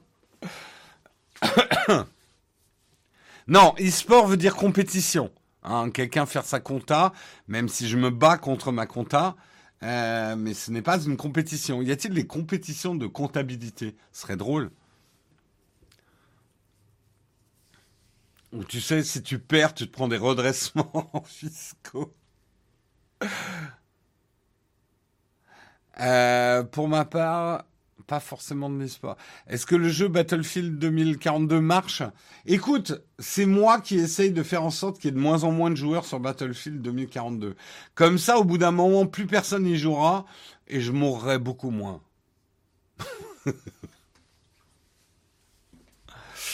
Euh, il existe un championnat du monde d'Excel. Ouais, j'ai appris ça l'autre jour, ouais. Il y a du Excel compétitif. Effectivement. Mais ça, je peux plus comprendre, du Excel compétitif. La compta compétitive, je suis pas sûr. Non, alors pour moi, l'e-sport, c'est regarder du jeu vidéo dans un cadre compétitif.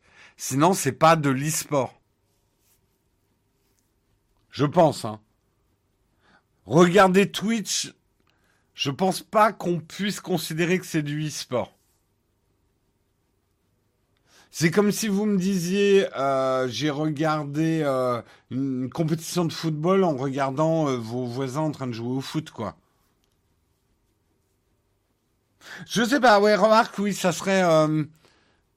c'est une question que je m'étais pas posée. Est-ce que l'e-sport, on peut considérer que toute forme, même le sport amateur, qui serait en gros les streams, les streamers qui font du jeu dans un mode non compétitif, est-ce que c'est quand même de l'e-sport? C'est intéressant. C'est intéressant parce que c'est vrai que. Euh, ouais, ouais, non, c'est intéressant. C'est intéressant.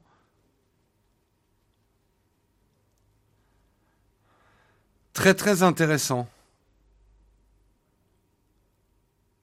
Est-ce que l'e-sport doit être que de la compétition? En tout cas, l'article dit c'est de la compétition.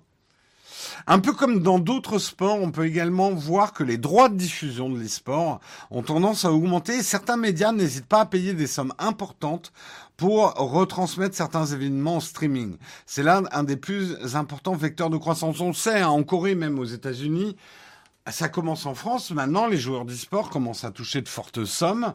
Et les droits de diffusion, alors on est encore très loin des droits du foot, mais ça commence à peser dans le game. Haha, jeu de mots. Euh, ça commence à peser. Surtout, effectivement, depuis les confinements, euh, depuis euh, les, problèmes sanitaires, depuis ces deux, deux ans et demi, bientôt, trois ans. beaucoup de gens se sont mis à regarder de plus en plus. On l'a bien vu, hein, le boom de Twitch aussi. les gens regardent de plus en plus de contenu live euh, et du jeu vidéo.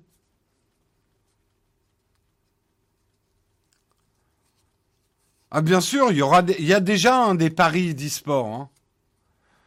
Euh, je ne sais pas si les plateformes de paris sportifs permettent de parier sur l'e-sport, mais je sais qu'il y a déjà des paris, oui.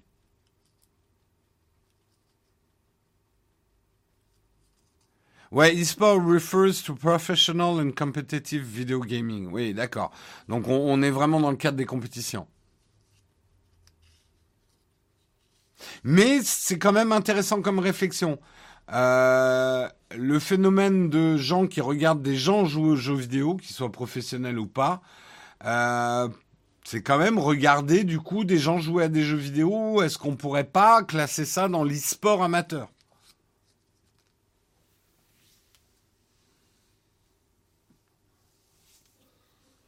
Il y a des paris, il y a du dopage, il y a du max freezing, il y a de la corruption. Bon, bah, c'est un sport, c'est bon, hein. Ils ont coché toutes les cases, hein, l'e-sport. En tout cas, je connais plus beaucoup de gens qui peuvent remettre en question aujourd'hui euh, l'existence et la pérennité de l'e-sport. Moi, je viens d'une époque, et vous vous souvenez de la fameuse phrase, c'était Antoine de Caunes, je pense qu'il s'en mord les doigts maintenant, euh, qui avait dit mais comment ça il y a des gens qui regardent d'autres gens jouer aux jeux vidéo mais c'est pas un peu bizarre ou il avait dit un truc comme ça ça l'avait fait passer instantanément euh, pour un vieux euh, mais c'est vrai que moi je fais partie d'une génération où voilà moi, quand j'ai commencé à jouer aux jeux vidéo, on regardait pas les autres jouer. Quoi qu'il y ait eu quelques tentatives d'émissions télé avec du jeu vidéo où on regardait des gens jouer. Il y avait eu des tentatives.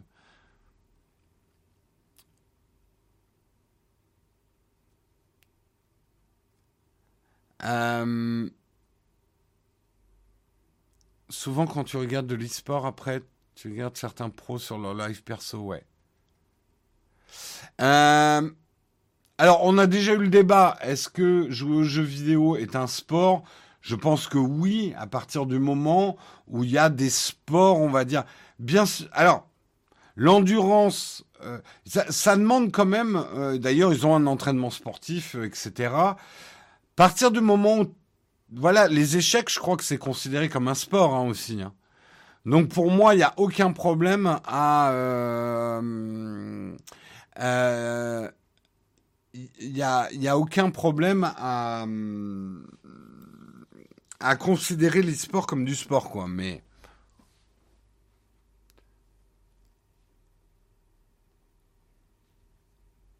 Decon est vieux, il n'y a qu'à écouter son émission sur France. Alors j'avoue que j'écoute pas.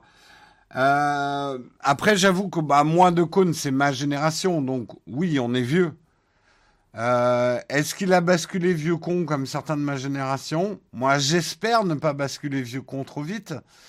Euh, par certains aspects, hein, j'ai basculé vieux con. Je sais pas, honnêtement, je connais, je ne connais, j'écoute plus du tout de sauf à travers Monsieur Poulpe. Donc là, je trouve que Docone garde un, aspect sympathique, mais... Euh...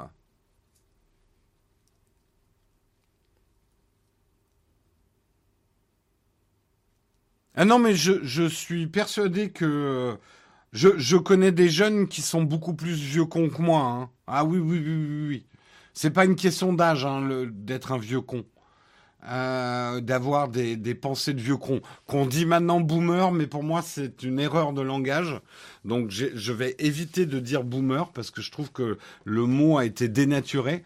Euh, vieux con, ça marche très bien. Hein. Et il y a des jeunes vieux cons. Ah ça j'en connais plein, mais plein, plein, plein. Oui, vieux con, réac si tu veux. Boomer, je trouve c'est un écart de langage parce que boomer, c'est une génération bien spécifique. Les baby boomers. Par exemple, De Cône n'est pas un baby boomer, je crois. Je sais pas quel âge il a exactement. Mais je pense pas que c'est un baby boomer.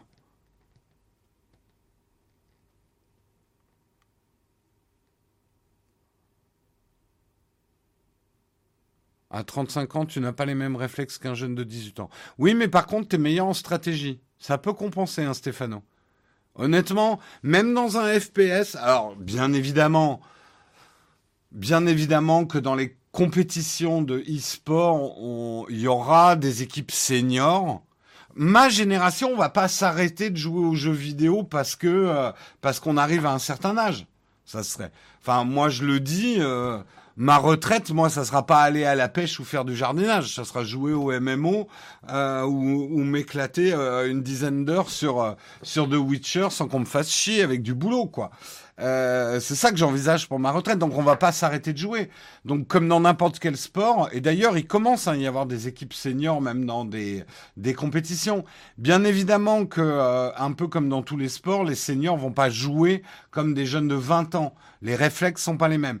Mais ça peut être intéressant dans le jeu vidéo parce que même dans un FPS, le côté stratégique euh, et là, les gens d'un certain âge peuvent être quand même bien meilleurs en stratégie parce qu'ils en ont vu d'autres. Euh, ça, ça, va être intéressant d'ailleurs de voir comment vont vieillir les joueurs aujourd'hui de 20-25 ans de e-sport.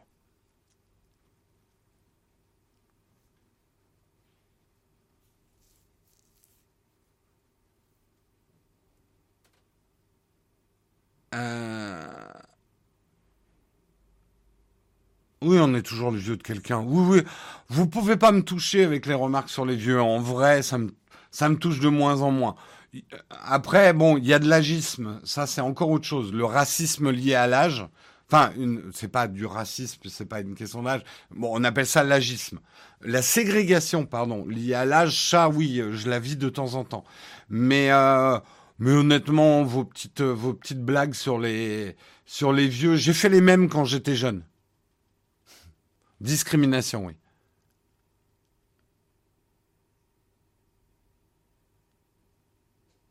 En jeu vidéo, alors bien évidemment par rapport au sport ou qui on demande à une condition physique, ça sera intéressant de voir ce que donnent des équipes seniors dans le jeu vidéo. Je dis pas sur tous les jeux vidéo, mais euh, je suis bien évidemment le problème aujourd'hui, par exemple avec les jeux de stratégie, c'est qu'il y a une grande partie de ton talent de jeu de stratégie qui repose euh, dans les RTS à cliquer le plus vite possible. Ce qui effectivement désavantage certaines personnes d'un certain âge. Après, je sais pas, peut-être qu'un jour, il y a des compétitions de civilisation, je crois. Euh, ça serait intéressant des compétitions de tour par tour. Parce que je pense que quelqu'un d'un certain âge, regardez les échecs, il y a des joueurs d'un certain âge, quoi.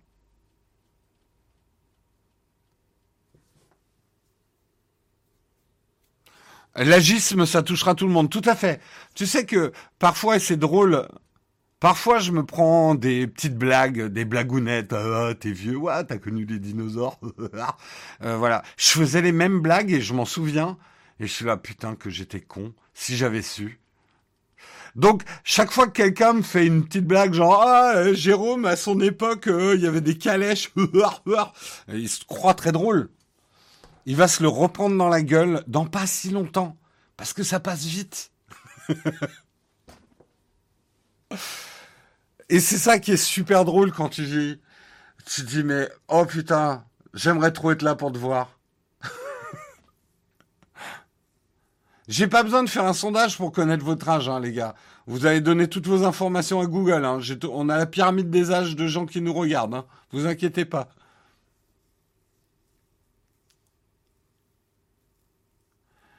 Euh,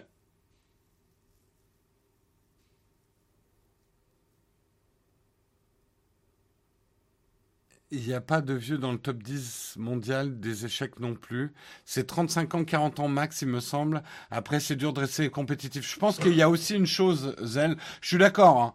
Probablement, il y a aussi le rythme de la compétition.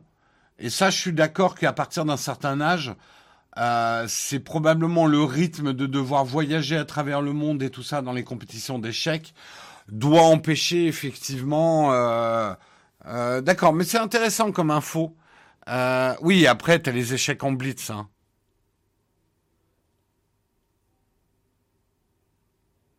Moi, je me suis fait virer d'un taf parce que j'étais soi-disant trop expérimenté.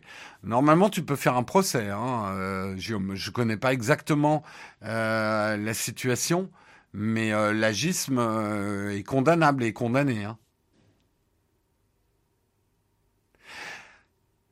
Il y a un truc qui est pas faux. Je pense qu'on revient sur les échecs. C'est vrai que moi, je suis encore quelqu'un d'assez compétitif, mais c'est vrai que ce que t'amène la sagesse de l'âge, t'as peut-être moins d'appétence pour la compétition. Parce que tu t'aperçois, enfin, avec l'âge, tu t'aperçois aussi du côté un peu stupide parfois de l'esprit de compétition. Est 9h30. Bah ça va, je suis encore dans les temps. Je suis encore dans les temps. T'es un peu le papy dans Squid Game avec les billes. Eh.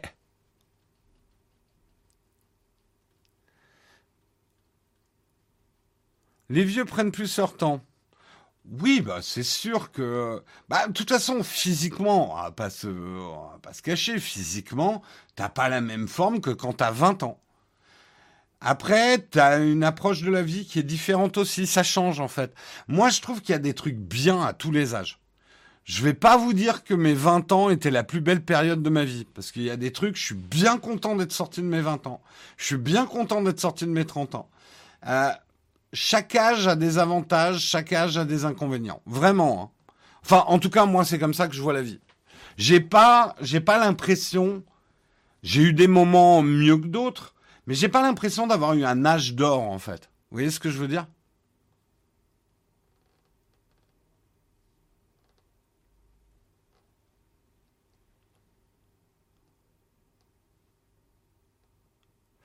Euh, donc c'est officiel, le mug se finit à 9h45. Non, pas du tout. Je vais arrêter là.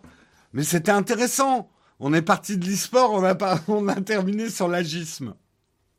Bref, je termine quand même sur l'e-sport.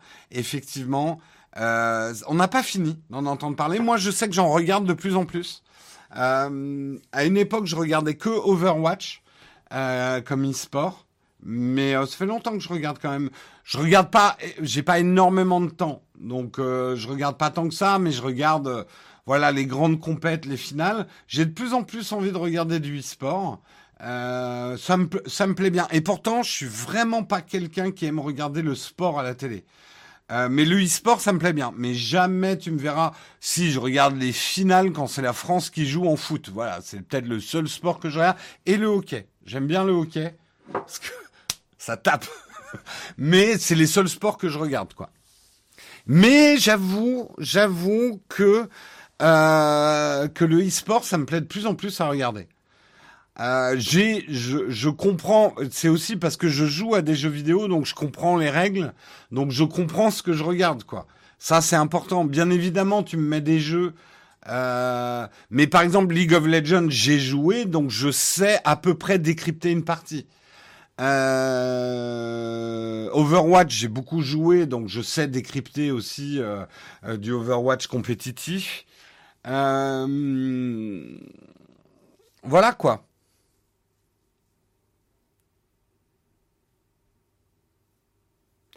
Euh, je suis Call of Duty beaucoup à mon grand étonnement. J'aurais jamais cru il y a quelques années. moi, j'ai aucun problème à regarder des gens jouer aux jeux vidéo. Et puis quand c'est compétitif, c'est sympa. Ça ajoute un peu de sel aussi. Hein. Euh, je trouvais ça stupide de regarder des gens jouer aux jeux vidéo, mais j'ai vu Jérôme se faire dégommer sur The Witcher samedi et je comprends mieux l'intérêt du truc. Tu vois Aurélien? Ah non, moi je regarde maintenant de plus en plus souvent. Mais allez voir, euh, allez voir Ponce et euh, ah merde. Euh, ah c'est, j'ai tout oublié. quand il joue à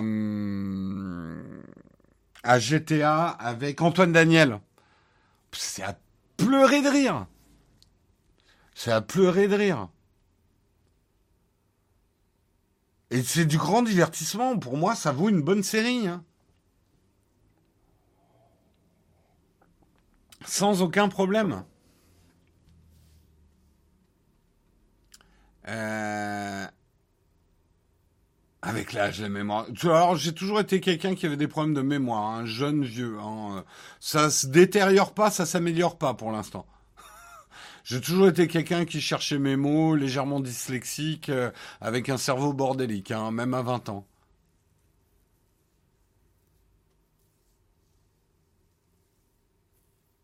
Ponfétude, ah là là, la grande époque. Tu sais que je les ai rencontrés euh, euh, quand ils se sont lancés un peu, Ponfétude.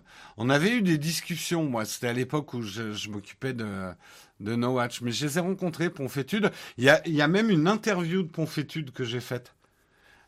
Euh, c'était avant qu'ils fondent tout ça, quoi. Ouais, j'avais fait une interview, ouais.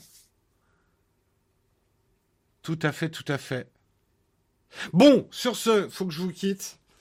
Euh, précision, parce que la semaine est un petit peu chamboulée. Alors attention. Demain, c'est Marion. Mercredi et jeudi, c'est Guillaume. Comme il a raté un jour la semaine dernière, il prend le mercredi et le jeudi. Et moi, je reviens que vendredi. Vous êtes content, hein? Un jour de moins sans moi. non, non, je reviens vendredi pour, euh, pour euh, le mug. Mais donc demain, c'est Marion. Mercredi et jeudi, c'est Guillaume. Je vous souhaite une excellente... Euh, tout à fait d'accord avec vous. J'ai 56 ans, ex-joueuse de jeu maintenant. Je me contente de regarder les bons sur Twitch et ça me suffit. Bah écoute, très bien. Très bien, très bien. Euh, je serai là jeudi soir, bien évidemment, pour le jeudi contributeur, hein, pour les contributeurs. Je vous souhaite une, euh, une excellente journée à tous. Rendez-vous demain matin avec Marion à 8h pour le mug. On va bien sûr aider quelqu'un. Je regarde, je regarde. On va raider. Et d'ailleurs, il faudrait que je remercie les derniers contributeurs, Mathieu 404 pour ton 13 18e mois d'abonnement, Electric Tribe pour ton 4e mois d'abonnement. Euh, J1 Azaki pour ton 16e mois d'abonnement. SSIDO 68 14e mois. Voilà, merci beaucoup les contributeurs du jour. On va raider qui? On va raider qui? On va raider qui? Euh, On va raider... Tiens, Cabri Ça fait longtemps qu'on n'a pas raidé Cabri. Un petit raid chez Cabri DIY, vous lui faites des gros gros bisous de ma part. Je lance le générique de fin et le, euh, le raid pendant le générique de fin. Ciao tout le monde.